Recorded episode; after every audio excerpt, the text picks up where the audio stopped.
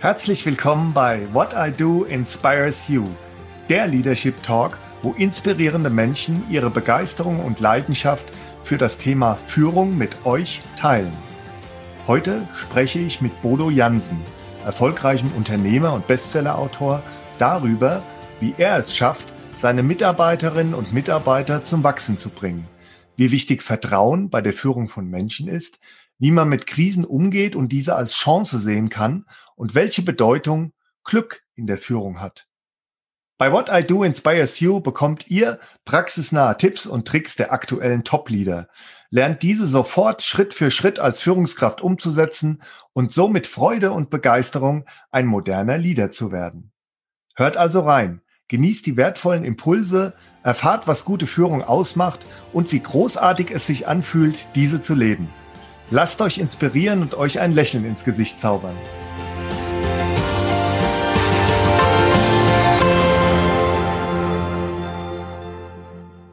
Hallo, lieber Bodo. Ich bin sehr froh und auch glücklich, dich heute hier als Gast bei What I Do Inspires You begrüßen zu dürfen. Ja, hallo Joachim. Ich freue mich dabei sein zu dürfen. Ich möchte mit meinem Podcast What I Do Inspires You so vielen Menschen wie möglich ein Lächeln ins Gesicht zaubern, indem ich sie gemeinsam mit meinen Interviewpartnern für das Thema Führung begeistere. Dabei ist es mir sehr wichtig, durch meine Interviews mit inspirierenden Menschen wie dir zu zeigen, wie gute und zeitgemäße Führung geht. Führung soll dem Führenden und auch dem Geführten gleichermaßen Spaß und Freude bereiten. Unsere Wege haben sich schon des Öfteren gekreuzt und jedes Mal, wenn wir uns begegnet sind, habe ich dich immer wieder als einen sehr inspirierenden Menschen erlebt, der sehr viele Geschichten zu erzählen hat. Unsere erste Begegnung hatten wir vor knapp vier Jahren im Benediktinerkloster Damme. Dort haben wir über das Thema wertschätzend führen, Menschen begeistern gesprochen. Ganz zu Anfang hast du dort mit einer Übung begonnen, die sich das Ritual nennt. In Anlehnung daran möchte ich dir gerne zwei Fragen zum Einstieg in unser Gespräch stellen, welche dazu dienen, damit dich unsere Zuhörer etwas besser kennenlernen. Bodo, wer bist du und wofür bist du da? Wer bin ich? Ich bin äh, ein Mensch, der immer auf der Suche nach Lösungen dafür ist, wie andere Menschen, wie er, wie er für sich selbst, aber auch für andere Menschen äh, sich Wege finden können, um in ihrem Gesicht wieder das, die strahlenden Augen eines Kindes erblicken zu können. Also das ist das, wofür ich jeden Tag aufstehe. Wenn ich Großpapa bin, dann möchte ich Enkelkinder auf dem Schoß haben, wenn es so läuft. Und äh, meinen Enkelkindern möchte ich zu Gute Nacht Geschichten erzählen von glücklichen Menschen. Und ich weiß, dass ich niemanden glücklich machen kann. Aber als Mensch und Unternehmer kann ich Voraussetzungen und Rahmenbedingungen dafür schaffen, dass jeder für sich das findet, was ihn ein Stück weit glücklicher macht. Und äh, das bin ich, äh, ein Mensch, der sich genau dafür einsetzt. Ich bin ein Mensch, der die Freiheit liebt, äh, genauso wie die Verantwortung. Ich bin ein Mensch, der die Familie liebt, der die Kinder liebt, der die Natur liebt, der jetzt gerade in der Pandemie auch wieder erfahren durfte, dass die Rolle des Vaters nicht nur darin besteht, für den Unterhalt zu sorgen, sondern ganz besonders auch viel Zeit für, mit den Menschen zu verbringen, die in der Familie sind. Und äh, das zeigt, dass ich ein Mensch bin, der immer wieder erkennt, dass er noch am Anfang seines Weges steht und äh, sich jeden Tag wieder neu auf den Weg machen darf und äh, ja verstanden hat, dass das Leben eben keine Generalprobe ist, sondern immer eine Premiere und das jeden Tag äh, von neu an. Wozu bin ich da? Das, das klang da auch schon so ein bisschen mit durch, dass äh, jeden Tag, den ich aufstehe, versuche ich die Chance dafür zu nutzen, etwas auf den Weg zu bringen, die Wege zu leiten, was anderen Menschen dabei hilft, für sich, sich ihrer selbst ein Stück näher zu kommen, ein bisschen häufiger Glück zu empfinden oder auch mit Krisen gut umzugehen. Menschen zu stärken. Das ist das, äh, was äh, meine Aufgabe ist und das versuche ich hier über den Podcast genauso wie im Unternehmen oder äh, wenn ich grundsätzlich, wenn ich Menschen begegne. Ja, vielen Dank, Bodo. Das lässt bei unseren Zuhörern schon ein sehr gutes Bild davon entstehen, wer du bist, wofür du da bist und wofür du auch jeden Tag aufstehst. Wir werden im späteren Verlauf unserer Unterhaltung noch auf das eine oder andere zurückkommen, wie beispielsweise deine Vision vom glücklichen Menschen oder auch Menschen stärken. Ähm, lass uns zunächst auf Menschen stärken eingehen, denn das ist auch für mich eine sehr wichtige Eigenschaft von Führungskräften und Bestandteil von guter Führung. Gerade für unsere Zuhörer ergibt sich daraus auch ein sehr schön emotional aufgeladenes Bild, und zwar das einer Führungskraft, welche hinter den Menschen steht, sie stärkt und auch aufrichtet. Lass uns jetzt da mal ein bisschen tiefer eintauchen in das Thema Führung. Bodo, was bedeutet denn für dich Führung? Führung bedeutet für mich, Menschen äh, dabei zu unterstützen, sie dabei zu begleiten, in ihre Kraft zu kommen, äh, Aufgaben zu finden, die ihrer Persönlichkeit entsprechen. Ähm, das bedeutet für mich Führung. Also Führung äh, ist für mich auf jeden Fall etwas, was auf den Menschen bezogen ist, während Management zum Beispiel etwas ist, was auf Dinge bezogen ist, auf Prozesse und Standards. Also wenn ich über Führung spreche, dann spreche ich immer darüber, dass äh, ich Menschen führe. Und um den Begriff noch weiter abzugrenzen, was unterscheidet Führung vielleicht auch von Manipulation? Ähm, wenn ich Menschen beeinflusse, etwas zu tun, was mir dient, dann manipuliere ich Menschen. Wenn ich Menschen beeinflusse, etwas zu tun, was ihnen dient, in welcher Hinsicht auch immer, dann führe ich Menschen. Also das Bild ist ein bisschen das Bild des Bergführers, der nicht aus dem Selbstzweck heraus jetzt dort oben eine Gruppe Menschen begleitet, die auf den Gipfel bringt, sondern sich daran erfreut, wenn äh, diese Gruppe, jeder für sich, äh, dort den Weg äh, erfolgreich meistert. Ja, Bodo, vielen Dank für deine Perspektive auf den Begriff Führung. Und ich mag auch besonders die Definition, Führung ist auf den Menschen bezogen und dient dazu, Menschen in ihre Kraft zu bringen. Sehr schön aber auch das Bild des Bergführers, der sich daran erfreut, dass die Gruppe und jeder für sich den Weg erfolgreich meistert. Genau in dieser Rolle warst du ja, als du vor ein paar Jahren eine Gruppe von Auszubildenden auf den Gipfel des höchsten Bergs Afrikas, den Kilimanjaro, geführt hast. Du selbst hast das Gipfelkreuz ja nicht erreicht, hast dich aber daran erfreut, dass andere das Ziel erreichen und warst hier eher ein Begleiter und Unterstützer und hast die jungen Menschen gestärkt und bestärkt? Ich glaube, was, was erstmal wichtig ist, dieses Stärken sich genauer anzuschauen. Denn äh, da, da erfahre ich häufig Verwechslungen. Jemanden zu stärken heißt nicht sich für jemanden stark machen, sondern genau das Gegenteil. In dem Moment, wo ich mich für jemanden stark mache, schwäche ich denjenigen. Das heißt, nichts anderes als, dass jeder Auszubildende selbst den Weg auf den Berg gehen musste und er nicht hochgetragen worden ist. Das ist ein ganz entscheidender Faktor. Und wir erleben ganz häufig Führungskräfte, die sich für andere stark machen. Die stellen sich vor die anderen. Aber das ist nicht das, worum es geht. Es ist eher, geht eher darum, sich hinter die anderen zu stellen. Wenn du weißt, wer hinter dir steht, ist es egal, was vor dir liegt. Also so einen sicheren Rahmen zu geben. Und äh, das, was, glaube ich, die Menschen damals äh, sehr dazu oder was sehr dazu beigetragen hat, war, dass ich ihnen das zugetraut habe, dass ich ihnen das Vertrauen geschenkt habe dafür, dass dass sie dazu in der Lage sind, das zu gehen, ja, diese Strecke zu gehen, mal unabhängig vom Schicksal, das wir nicht beeinflussen können, wie das Wetter, was sich umschlagen kann. Aber erst einmal habe ich jedem das Gefühl gegeben, hey, ähm, egal wie deine Voraussetzungen gerade sind, äh, du kannst es, du schaffst es. Und äh, das hat, glaube ich, schon die Menschen sehr beflügelt ja, ihnen einfach dieses Zutrauen zu geben. Und das ist ja auch etwas, was äh, den meisten Menschen irgendwo auf der Strecke zwischen ihrer Geburt und der Gegenwart verloren gegangen ist, nämlich das Vertrauen in sich selbst. Dass das irgendwo verloren gegangen ist, weil andere Menschen ihm nichts zugetraut haben, seien es die Eltern, die Lehrer, andere Erwachsene, ja einfach äh, aus einer eigenen Angst oder aus dem eigenen Misstrauen sich selbst gegenüber heraus äh, dann anfangen, äh, sich für andere stark zu machen, die Kinder zur Schule zu bringen, mit dem Auto schlechtestenfalls. Ja, oder aber ihnen die Schuhe zuzubinden, also ihnen all das abnehmen, was die Kinder selbst machen können. Und jedes Mal, wenn das geschieht, ist das für das Kind nur ein Signal, nämlich du traust mir das nicht zu, ich kann es nicht. Und wenn wir dann noch in die, in die Leistungsgesellschaft gehen und äh, vielleicht auch in den Wettbewerb gehen, wo mein Erfolg sich darin bemisst, was ich besser bin als andere, dann äh, werden die Kinder auch immer mehr darin bestärkt, erst Dinge gar nicht zu versuchen, weil sie könnten ja einen Fehler machen, sie könnten sich blamieren. Und das geht ja überhaupt gar nicht im Vergleich mit anderen. Das heißt, äh, unsere Gesellschaft, unsere Leistungsgesellschaft, der Wettbewerb in Verbindung auch mit unserer Geschichte, äh, mit unserer langjährigen Geschichte führen dazu, dass die German Angst, wie sie es in Deutschland so schön heißt, äh, ihren, ja, ihren Ausdruck verleiht. Und das ist, glaube ich, etwas, wo wir am stärksten ansetzen können. Also der German Angst entgegenwirken, indem wir den Menschen tatsächlich etwas zutrauen. Lass uns gerade bei dieser Begrifflichkeit Zutrauen, Vertrauen, sich selbst vertrauen bleiben und da noch bisschen mehr reingehen.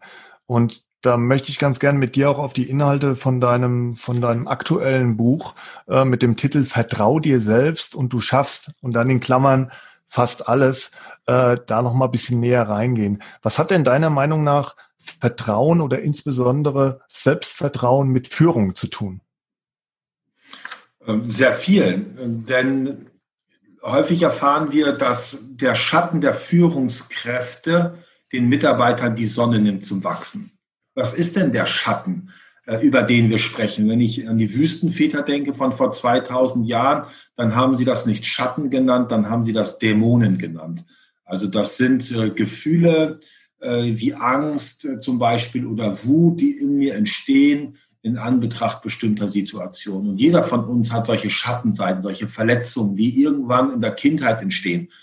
Und äh, da ist es erst einmal wichtig, äh, ein Stück weit diese auch auszusöhnen, diese kennenzulernen. Und eins ist eben das Vertrauen. Wenn ich als Kind äh, mir, ja, wenn, wenn mir versagt worden ist, dass ich selbst Erfahrungen mache. Also es gibt ein schönes Beispiel. Ich hatte vor drei Wochen ein Teilnehmer im Curriculum und der hat als wichtigsten Wert eine Übung, die du auch gemacht hast, die Diade, was ist für dich wirklich wesentlich, genau. vom Vertrauen gesprochen.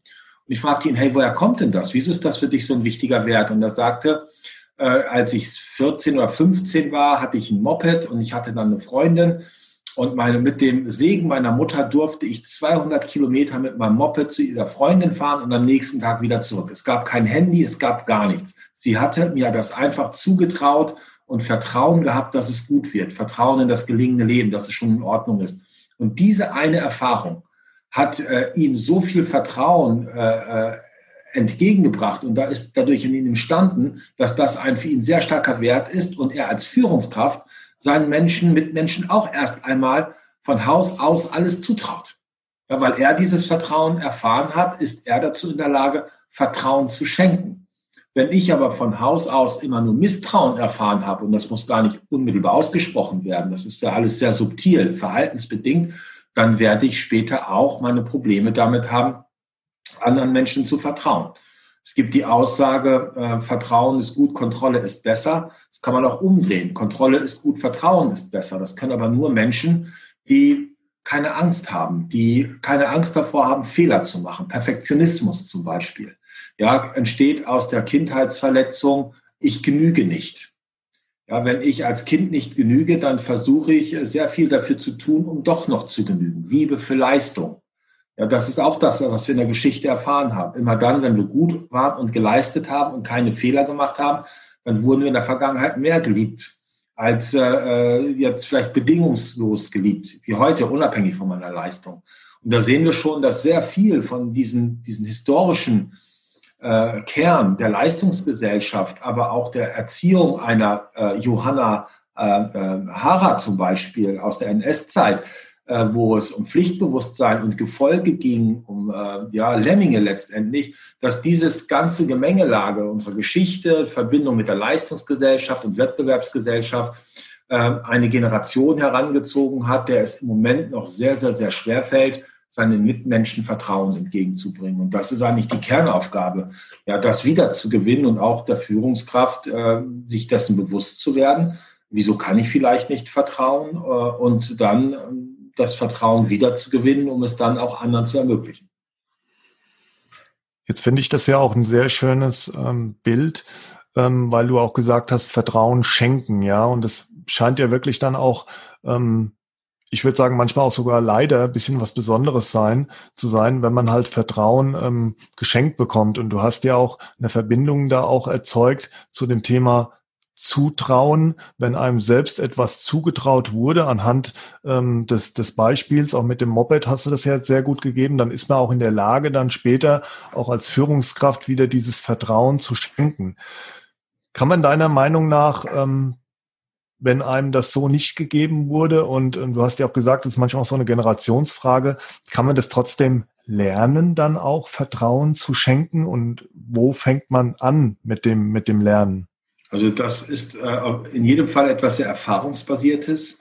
Äh, deshalb spreche ich auch gerne von hört auf zu denken, fangt an zu fühlen, auch in der Führung. Also Vertrauen kann ich nicht lernen im klassischen Sinne Ratio, sondern ich muss es erfahren und versuchen. Und das geht immer nur über den Versuch. Ich schenke Vertrauen, bestenfalls bedingungslos.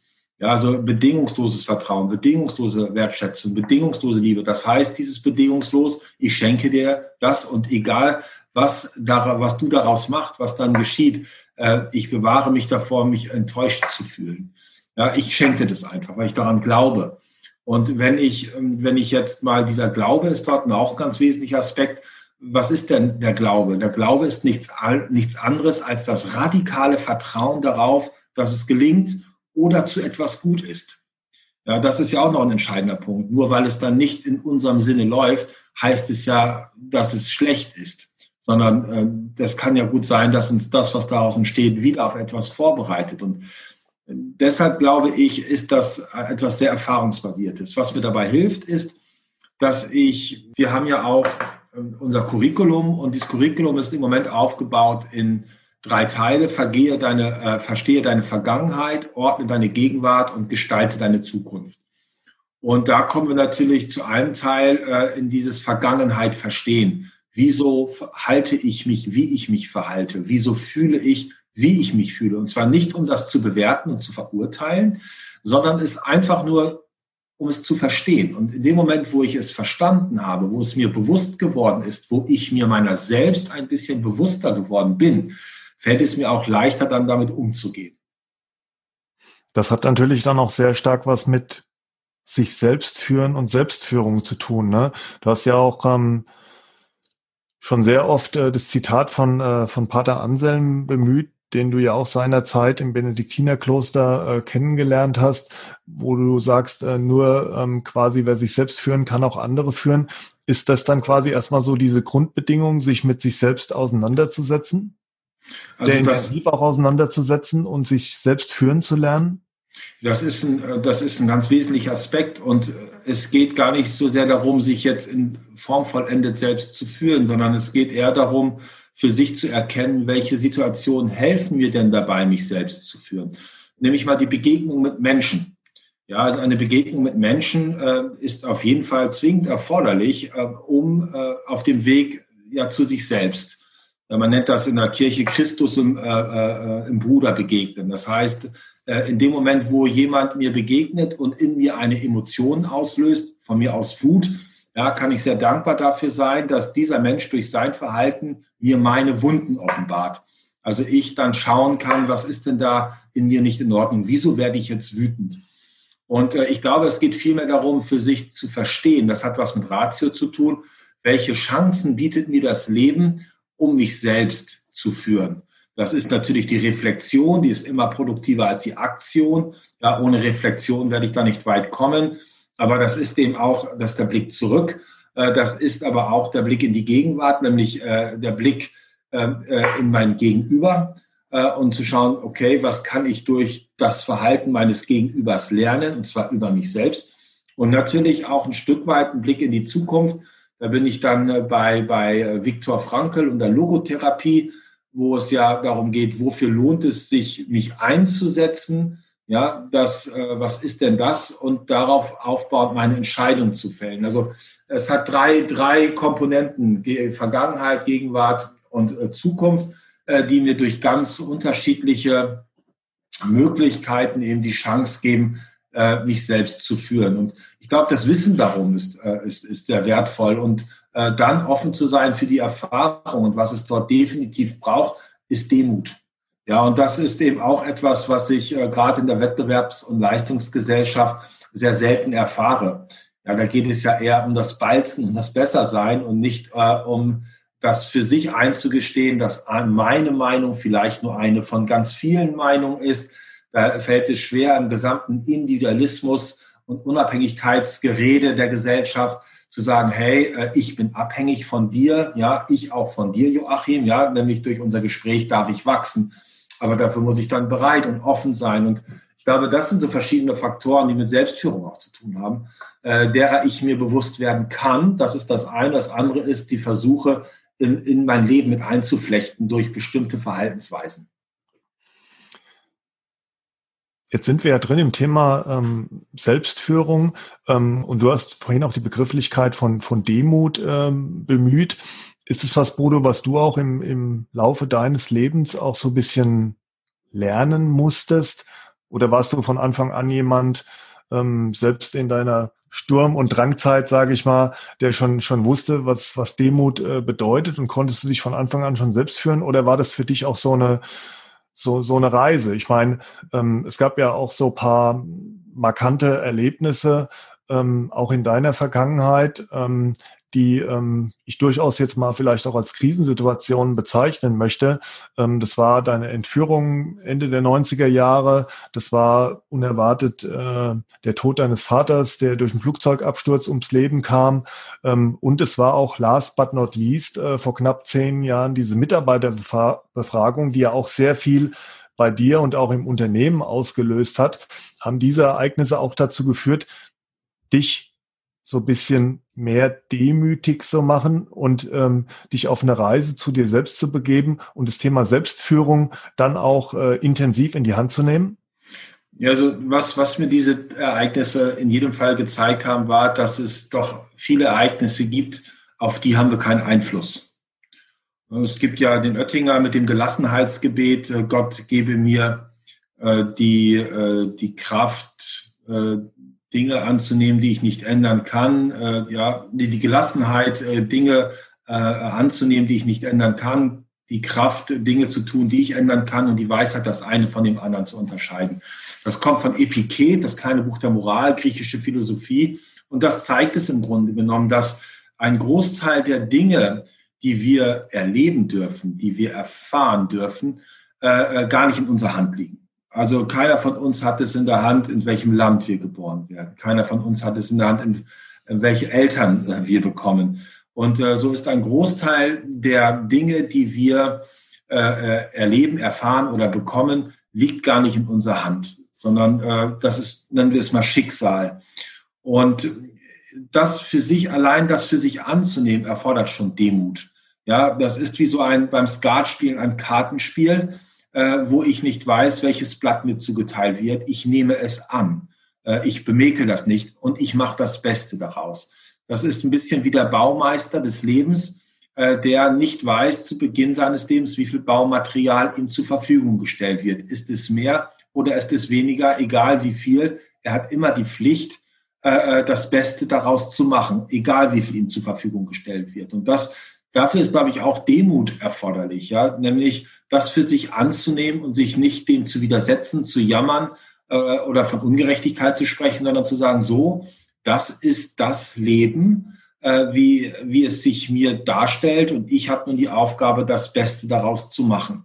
Und ich habe gerade gestern, ich habe meine Bücher aufgeräumt, da habe ich noch einen Spruch gesehen, äh, wenn du bekommst, was du brauchst, sei dankbar. Wenn du brauchst, nee, wenn du brauchst, was du bekommst, äh, dann sei dankbar. Wenn du bekommst, was du brauchst, dann sei bereit. Also egal, was auf uns zukommt, äh, äh, immer bereit zu sein. Eine Krise wie die Pandemie liegt nicht in unserer Hand. Und trotzdem dankbar dafür zu sein, dass diese Krise besteht und die Chancen zu erkennen, die mir diese Krise bietet, ja, setzt eine gewisse Demut voraus.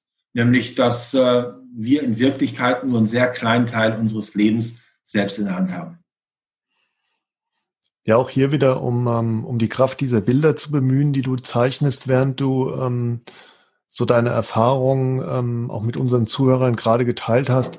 Das ist, glaube ich, auch ein wichtiges äh, Signal, ne? dass viele, die jetzt ähm, auch in der Pandemie so ihren Kopf in den Sand stecken und ähm, dann sagen, wie, wie schlimm es ist, was zweifellos äh, auch auf den Einzelfall bezogen manchmal der Fall sein kann, aber dass du da auch so den Appell machst und sagst, es ist eine Chance und auch dieses Bild mit diesem, mit diesem Kartenspiel, ja, wo du im Prinzip, du sagst es ja, es ist ein äußerer Einfluss, du hast da auch sagen, man zinkt die Karten, ja, ähm, man äh, bekommt ein Blatt und muss sehen, was was mache ich jetzt eigentlich, ähm, am besten auch aus aus diesem Blatt. Und das ist ja auch oft ähm, eine Situation, die man in der Führung von Mitarbeitern hat. Ja, man wird äh, mit Dingen konfrontiert und ich glaube, mit dem Anspruch ranzugehen oder mit dem Ansatz äh, auf der einen Seite, wie du sagst, sehr auf den Menschen fokussiert zu sein, der da vor einem steht und dann auch versuchen, das Beste aus der jeweiligen Situation zu machen und eine Chance darin zu sehen. Ähm, das ist, denke ich mal, da auch ein sehr guter Ansatz, oder? Ja, ich glaube, das, das ist auch die Aufgabe zu sehen, so, welche Frage stellt mir das Leben in diesem Moment und wie beantworte ich sie? Wenn ich einem eher schwierigen Menschen mich gegenüberstehen sehe, dann stellt das Leben mir die Frage, äh, Bodo, äh, wie kannst du diese Situation jetzt in, äh, im Sinne dieses Mitarbeiters gestalten, dass er äh, sich überwindet, aus dieser Situation herauskommt? Äh, was kannst du dafür tun? Wie kannst du ihn dabei unterstützen, äh, eben einen guten Weg für sich zu finden?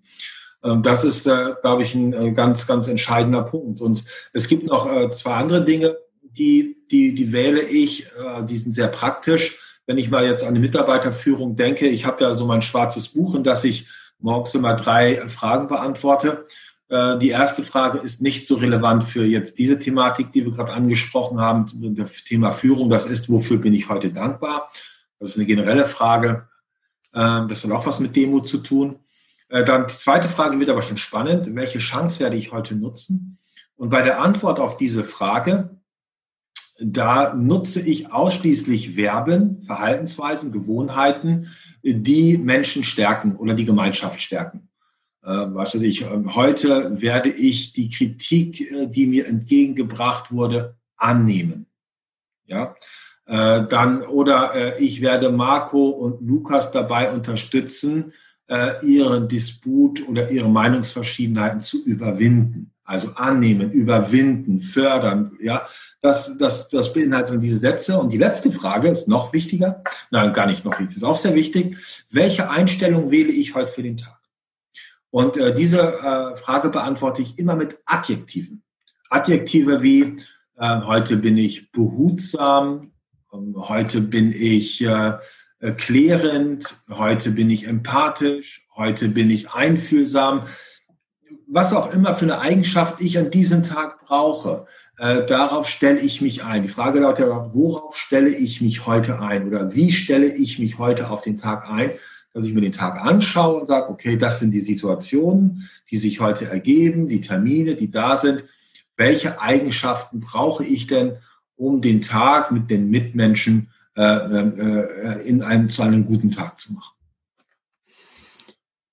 Ja, und auch, ähm, weil du das erste am Anfang so ein bisschen ausgeklammert hast, ähm, oder auch gesagt hast, vielleicht hat es nicht unmittelbar auch was mit dem Thema Führung zu tun, was du da in dein Buch auch täglich reinschreibst, auch diese Dankbarkeit.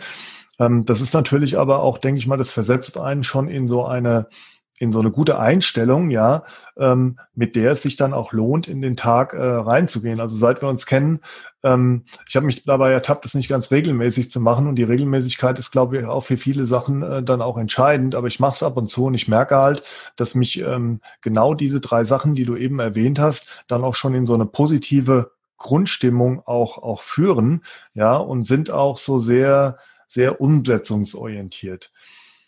Ähm, Du hast eben die Erfahrung angesprochen, äh, Bodo, ähm, auf, auf die es dann letztendlich auch ankommt und ähm, dass man auf Basis von äh, Erfahrung oder konkreten Erfahrungen, ähm, um auf das Wort Vertrauen jetzt auch wieder zurückzukommen und auch auf dein äh, akt aktuelles Buch, ähm, dann natürlich durch diese Erfahrung und ähm, durch positive Erfahrungen dann auch Vertrauen gewinnen kann. Ähm, was ich wirklich ähm, bemerkenswert finde, und da sind mir so drei Passagen aus diesem Buch ähm, jetzt wirklich sehr, sehr stark präsent, dass du es immer auch wieder schaffst, durch diese Bilder, die du erzeugst, auch in deinen Geschichten und deinen Erzählungen, dann auch ähm, Gefühle zu erzeugen, ähm, die dann auch wieder ein, ein, Bild schaffen. Also dieser Zusammenhang zwischen Emotion, Erfahrung und Bilder, das ist für mich wie so ein magisches Dreieck, was sich da manchmal durch deine Geschichten hindurchzieht.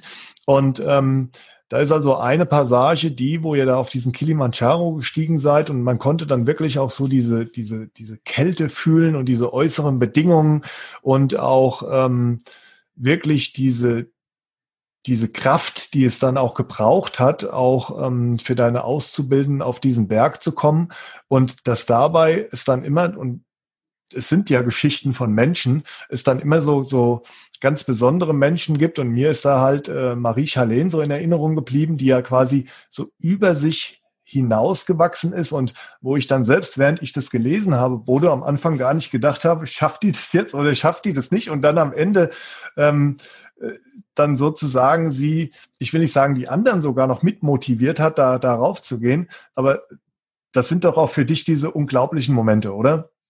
Ja, das ist das, das ist das, wofür ich aufstehe jeden Morgen. Wenn, wenn ich sehe, dass da Menschen in ihre Kraft kommen, über sich hinauswachsen und vor allen Dingen äh, heraustreten aus der Opferrolle, heraustreten aus der Abhängigkeit hinein in die Eigenverantwortung. Und äh, das ist für mich so, so, so ein Sinnbild auch des Vaterseins. Ja, ich spreche in dem Buch ja auch über das Vatersein und Vaterseelen allein und dass eine ganze Generation ohne Vater aufgewachsen ist. Und was ist denn die Rolle des Vaters? Und äh, ich glaube, das ist sehr, sehr zu vergleichen mit Führung auch, nämlich die, die Menschen herauszuführen aus der gefühlten Abhängigkeit hinaus in die Eigenverantwortung. Und äh, äh, was heißt Eigenverantwortung? Eigenverantwortung heißt, wenn ich aufhöre zu jammern, wenn ich anderen die Schuld dafür gebe, wie es mir geht, sondern ich selbst die Antworten äh, finde, die mir das Leben, äh, auf die Fragen, die mir das Leben stellt. Und äh, bei Marie Charlene war das ganz besonders. Die lief wirklich äh, zu Beginn der, der, des Projektes äh, wie ein Schluck Wasser in der Kurve durch das Hotel und die äh, alle waren an allem schuld und äh, sie war für nichts verantwortlich und dass sie zum Schluss diejenige welche war, die wirklich die anderen äh, dazu bewegt hat, noch weiterzugehen, nachdem sie den ersten der drei Gipfeln dort erklommen haben, das, das, das war für mich so ein so ein, so ein Paradebeispiel dafür, dass, dass in jedem von uns so unglaublich viel Energie und Kraft steckt, ja. Ja, und das ist ja auch, ähm, ich bin ja selbst Führungskraft und ähm, kann das nur bestätigen, dass ähm, während du erzählt hattest, wurdest du jetzt auch so ein bisschen emotional und während ich das gelesen habe, wurde ich emotional und das sind ja auch solche Sachen, die dann immer wieder so, so im Prinzip ähm, eine Art Bestätigung geben, auch als Führungskraft, wofür man dann wirklich jeden Tag aufsteht, dass es diese Momente gibt. Und eine zweite Passage war die, als ihr da in der zweiten Tour des Lebens mit den ähm, Auszubildenden unterwegs wart. Ähm, und ähm, für mich war das ehrlich gesagt als Leser fast noch die herausfordernde Tour. Und äh, ich habe da ähm, ganz oft auch solche Momente erlebt, wo ich mich gefragt habe, ja, hättest du das selbst irgendwie durchgestanden? Und da war so ein Junge, der hieß ähm, oder heißt Jan Luca, ne? Ähm, der auch ja am Anfang wirklich so sehr introvertiert war, ähm, gibt da auch, glaube ich, wie bei vielen der Auszubildenden so eine Vorgeschichte auch, was das Thema Erziehung, Vertrauen schenken anbelangt und äh, der dann sukzessive aber immer neugieriger wurde während dieser Tour bei dem, was er, was er gemacht hat. Er hat sich immer mehr zugetraut, hat nachher auch Aufgaben der, der Gruppe übernommen bis zu dem Punkt, wo er auch selbst in so eine Führung reingegangen ist. Und ähm, das war für mich auch wieder so ein Punkt, wo ich gesagt habe, es macht auf jeden Fall Sinn, ähm, dann ähm, seinen, seinen Mitarbeitern oder in dem Fall dein Auszubilden was zuzutrauen und sie auch solche Grenzerfahrungen machen zu lassen und ihnen dadurch zu ermöglichen, dass sie dann auch wachsen, oder?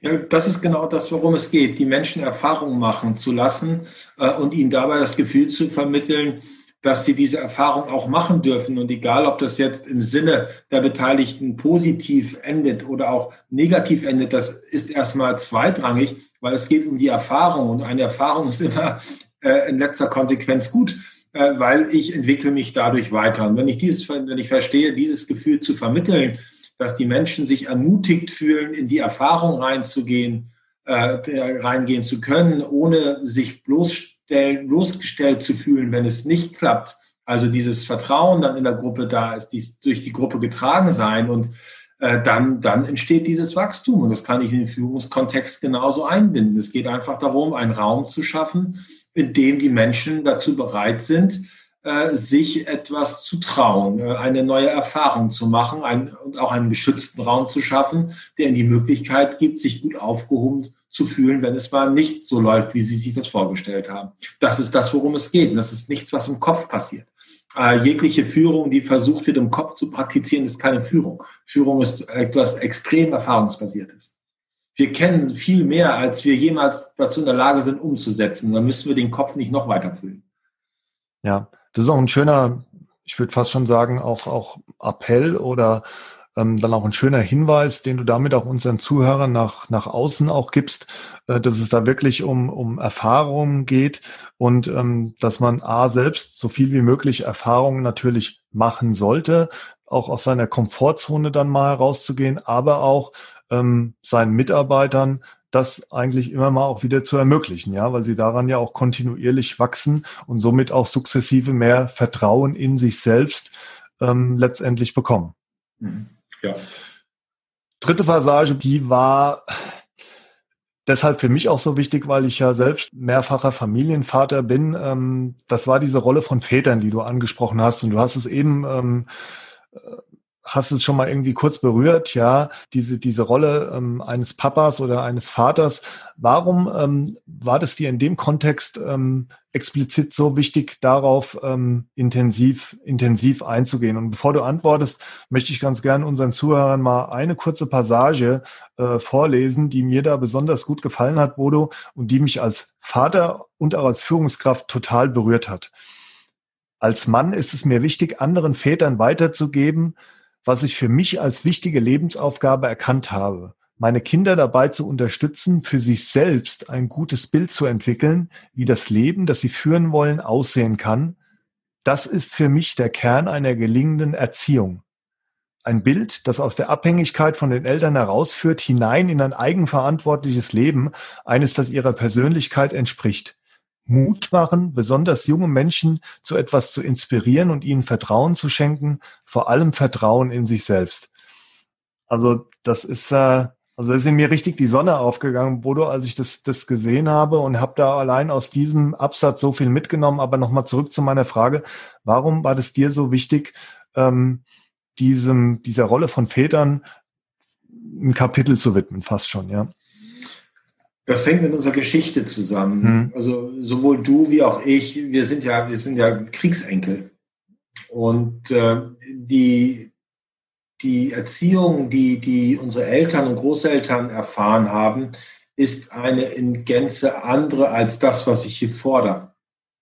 Äh, wenn ich äh, an die NS-Zeit denke, dann war das Erziehungsziel damals, ähm, Lemminge zu erzeugen, Menschen, die gefolgsam sind, die pflichtbewusst und leistungsorientiert sind. Und da spielte die Persönlichkeit überhaupt keine Rolle. Also persona, ne? das, was aus den kleinen Kindern hervorsang, ja, durchklang, das wurde systematisch äh, kaputt gemacht, ja, unterrichtet, heruntergemacht und den Werten und Normen der damaligen Gesellschaft entsprechend wurden sie wieder aufgerichtet.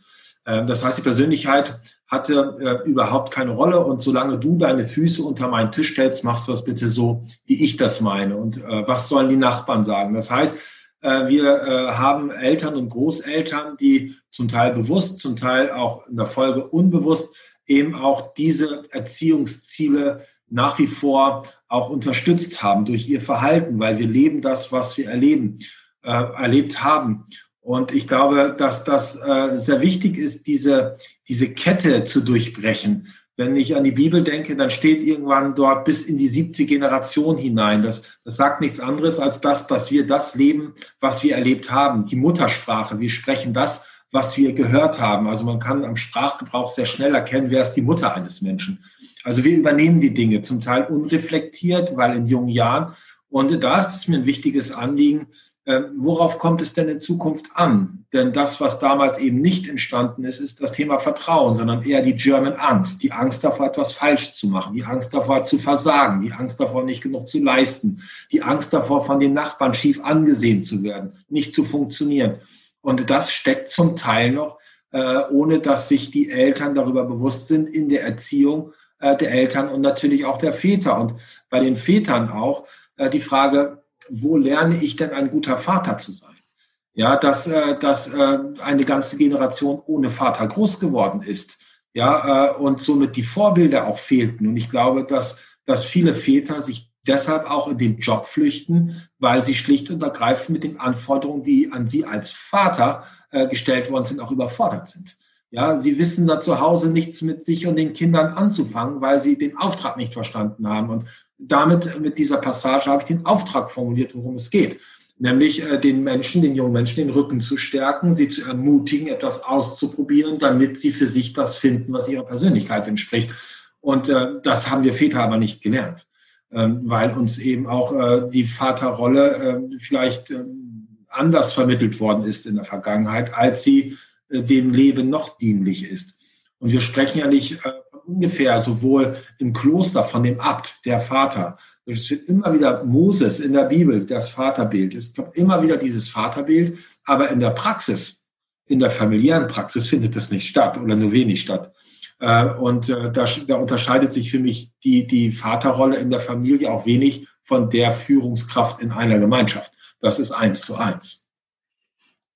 Ja, und das ist zum Schluss ähm, der Antwort auf meine Frage auch ähm, für mich nochmal auch ein sehr guter Hinweis, weil ich das auch oft, zumindest für mich, immer so erlebe, ähm, dass es sich in der Tat kaum unterscheidet und dass es sich sogar, also beide Rollen können sich auch gegenseitig befruchten. Also wenn du auf der einen Seite Vater bist und auf der anderen Seite Führungskraft, ähm, so kannst du aus den Erfahrungen, die du in beiden Rollen letztendlich machst, kannst du dann ähm, lernen und kannst Dinge, die du vielleicht auf der einen Seite als Führungskraft in deinem täglichen Leben siehst, dann möglicherweise auch in der Rolle äh, des Vaterseins anwenden und natürlich umgekehrt. Aber wichtig ist auch hier, denke ich mal, dass man da den, den Menschen und das Individuum da immer wieder ähm, in den Vordergrund stellt und sagt, jeder ist sozusagen einzig und auch von den anderen verschieden.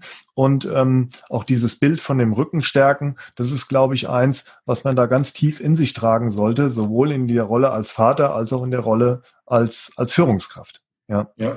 Lass uns zurückkommen auf deine Vision vom, vom glücklichen Menschen.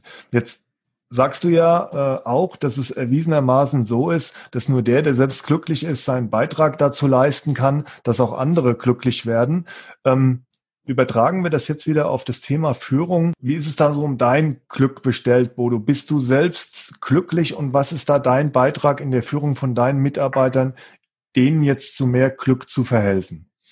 Also das, ich glaube, dass es äh, schwer zu trennen ist, äh, dass der Privatmensch und der berufliche Mensch, äh, ich mag ja auch diese Begriffe wie Work-Life-Balance nicht, weil sie vermitteln, dass in dem Moment, wo ich arbeite, ich nicht lebe.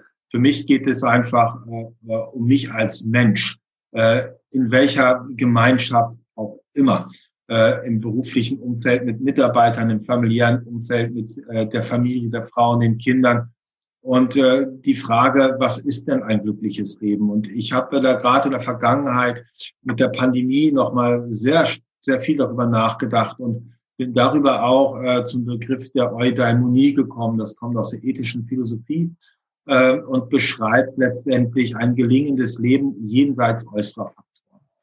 Ja, und äh, das ist das, wo, worauf ich, wo, wohin ich strebe auch ein Stück weit immer mich weiter zu befreien oder mein Wohlbefinden immer weiter zu befreien von äußeren Umständen. Weil dann dürfen wir uns resilient, resilient auch nennen. Also es gibt äh, viele Menschen, die haben in der Krise äh, gejammert und äh, meistens waren das die Menschen, die für sich viel angehäuft haben und äh, in dem festen Glauben waren, dass das, was sie dort mit sich herumschleppen, äh, äh, dazu beiträgt, dass sie zufrieden sind und dann Angst hatten, das zu verlieren. Aber ich glaube, genau das ist das, worum es nicht geht. Und ich war letztens spazieren und habe dann mir äh, äh, stand auf einer Brücke und habe mich total erfreut auch an an, der, an dem Umfeld, wie das aussah. Und dann habe ich mir dazu was ähm, aufgeschrieben. Das kann ich dir, äh, kann ich hier gerade mal sagen. Ähm, und zwar ist das so, was das Glück auch in sich trägt. Da habe ich damals aufgeschrieben, auf der Brücke stehen und die Sonne ging auf und die Felder lagen dort, ein See lag dort, der Nebel war da. Also es war eine wunderschöne Situation. Und äh, da habe ich auch geschrieben, freue dich über das, was du siehst. Du musst es nicht besitzen, um dich daran erfreuen zu können. Gönne anderen, was sie haben und sei dankbar dafür, dass du das nicht brauchst, um glücklich zu sein. Mach dir bewusst, dass du schon genug Applaus im Leben bekommen hast, allein dadurch, dass du gewollt bist. Ähm, das ja, muss man ja. eigentlich gar nicht mehr viel zu sagen. Ne? Also das ist, äh, das, das wirkt an sich schon jetzt auch gerade so stark. Ja. ja, und das ist das, ähm, ja, wir neigen immer dazu, aus der Angst heraus nicht genug zu bekommen, ähm, alles besitzen und für sich vereinnahmen zu müssen, aber einfach mal sich zu überwinden und zu sagen, hey, ich genieße das jetzt, das einfach nur anzuschauen. Dieses schöne Auto, dieses schöne Haus oder was auch immer da. Und ich gönne das den Menschen und ich bin dankbar dafür, dass ich das nicht brauche, nicht besitzen brauche. Ich darf es ja anschauen. Und sich ein Stück weit davon zu befreien, immer alles haben zu müssen. Das Haben vergeht, das Sein nicht. Ja, das ist auch so ein ganz wesentlicher Aspekt. Ähm, das habe ich selbst erfahren äh, im Rahmen der Insolvenz des Unternehmens oder auch im Angesicht des Todes. Alles das, was man hat, das ist bedeutungslos. Das letzte Hemd hat keine Tasche. Aber das, was nicht vergeht, ist das Sein. Äh, durch das, was wir tun und wie wir mit den Menschen umgehen, sind wir dazu in der Lage, uns ein Denkmal zu setzen, nämlich in der Form, dass andere Menschen über dich sagen, dass es gut war, dass du da bist und da warst. Und äh, das ist, glaube ich, äh, für mich zumindest ein ganz wichtiger Aspekt. Und je mehr ich mich damit beschäftige, äh, desto genügsamer werde ich, das merke ich. Ja, ich habe früher viel mehr Sachen gekauft als heute. Ich habe auch keinen neuen Firmenwagen mehr gekauft, sondern ich benutze eine, eine Chaise hier aus, aus dem Pool. Ähm, äh, da bin ich super zufrieden mit und ich genieße es sogar ein Stück weit, ja, dass, dass ich mich damit begnügen kann, dass es mir damit gut geht, während andere vielleicht äh, sich weiß was ich, wie viele Gedanken darüber machen, was sie als nächstes jetzt brauchen. Und äh, das ist für mich auch ein Stück Freiheit. Und die Freiheit ist auch das, was mich ähm, ja mich glücklich macht. Sehr schön. Ähm, ja, auch ganz zum Schluss wieder, ähm, um erneut ein Bild zu bemühen, ähm, dieses, dieses Denkmal, was man sich dadurch setzt, dass die anderen dann sagen, es ist, es ist schön, dass du da bist, es ist schön, dass es dich gibt. Ja, das ist auch, ähm, denke ich mal, ein schönes Bild auch für eine, für eine Führungskraft, ja, die das dann auch ähm, zurückgespiegelt kommt, auch von seinen Mitarbeitern. Ja, Bodo, die Zeit ist ähm, jetzt wirklich so schnell verflogen, ja, und ich könnte unser Gespräch noch stundenlang, noch stundenlang weiterführen. Ähm, eine Frage zum Schluss von meiner Seite. Was ist dein größter Wunsch, wenn es um die Führung von Mitarbeiterinnen und Mitarbeitern geht? Und was möchtest du den Hörern von What I Do Inspires You in diesem Podcast gerne noch mit auf dem Weg geben? Und idealerweise schaffst du es auch, weil wir ja im Podcast-Modus sind, äh, das in ein Bild zu fassen. Von den ersten drei Fragen, die ich in mein schwarzes Buch schreibe, habe ich gesprochen. Es gibt noch eine weitere Frage und die stelle ich mir am Abend. Und die lautet, was haben die anderen Menschen heute davon gehabt, dass es mich gibt? Und auf der Suche nach guten Antworten, ähm, ja, äh, bewege ich mich dann durch den Tag. Also, was haben andere davon gehabt, dass es mich gibt? Das ist, glaube ich, eine gute Frage, die sich jeder abends stellen kann. Gerade auch wenn es um das Thema Führung geht, ne? Gerade dann. Ja, vielen Dank, Bodo, für das sehr inspirierende Gespräch. Es war für mich eine unfassbare Session, ja, in der du mich und ich denke auch ähm, unsere Zuhörer auch emotional sehr, sehr berührt hast. Danke für deine Zeit und auch danke dafür, dass du uns mit auf diesen deinen Weg und den Upstalsboom Weg auch genommen hast und ähm, für deine wertvollen Impulse, äh, wo wir auch wieder sehr viel lernen durften. Vielen Dank, Bodo. Lieber Joachim, vielen, vielen Dank auch an dich, dass ich dabei sein durfte und ich wünsche dir weiter für deinen Podcast alles Gute und äh, nicht nur für den Podcast, sondern noch viel mehr für dich, deine Familie und für dich als Führungskraft auch. Das war ein super spannender und ein sehr inspirierender Talk mit Bodo Jansen. Und ich möchte euch gerne mittels drei Fragen noch ein paar Impulse mit auf den Weg geben. Führung ist erfahrungsbasiert. Es geht darum, die Menschen aus der Abhängigkeit herauszuführen in die Eigenverantwortung. Dabei ist es wichtig, dass ihr eure Mitarbeiterinnen und Mitarbeiter Erfahrungen machen lasst und ihr ihnen auch das Gefühl vermittelt und sie dazu ermutigt, dass sie die Erfahrung machen dürfen. Durch was gelingt es euch, einen Raum zu schaffen, in dem sich eure Mitarbeiterinnen und Mitarbeiter etwas zutrauen, viele Erfahrungen zu machen? Die Kernaufgabe einer Führungskraft ist, Vertrauen zu schenken. Durch was gelingt es euch, euren Mitarbeiterinnen und Mitarbeitern den Rücken zu stärken und sie zu ermutigen, damit sie für sich etwas finden, was ihrer Persönlichkeit entspricht? Und drittens, Führung ist eine Dienstleistung und kein Privileg. Was haben andere Menschen davon, dass es euch gibt? Folgt What I Do Inspires You auf LinkedIn und Instagram und werdet Teil einer inspirierenden Leadership Community.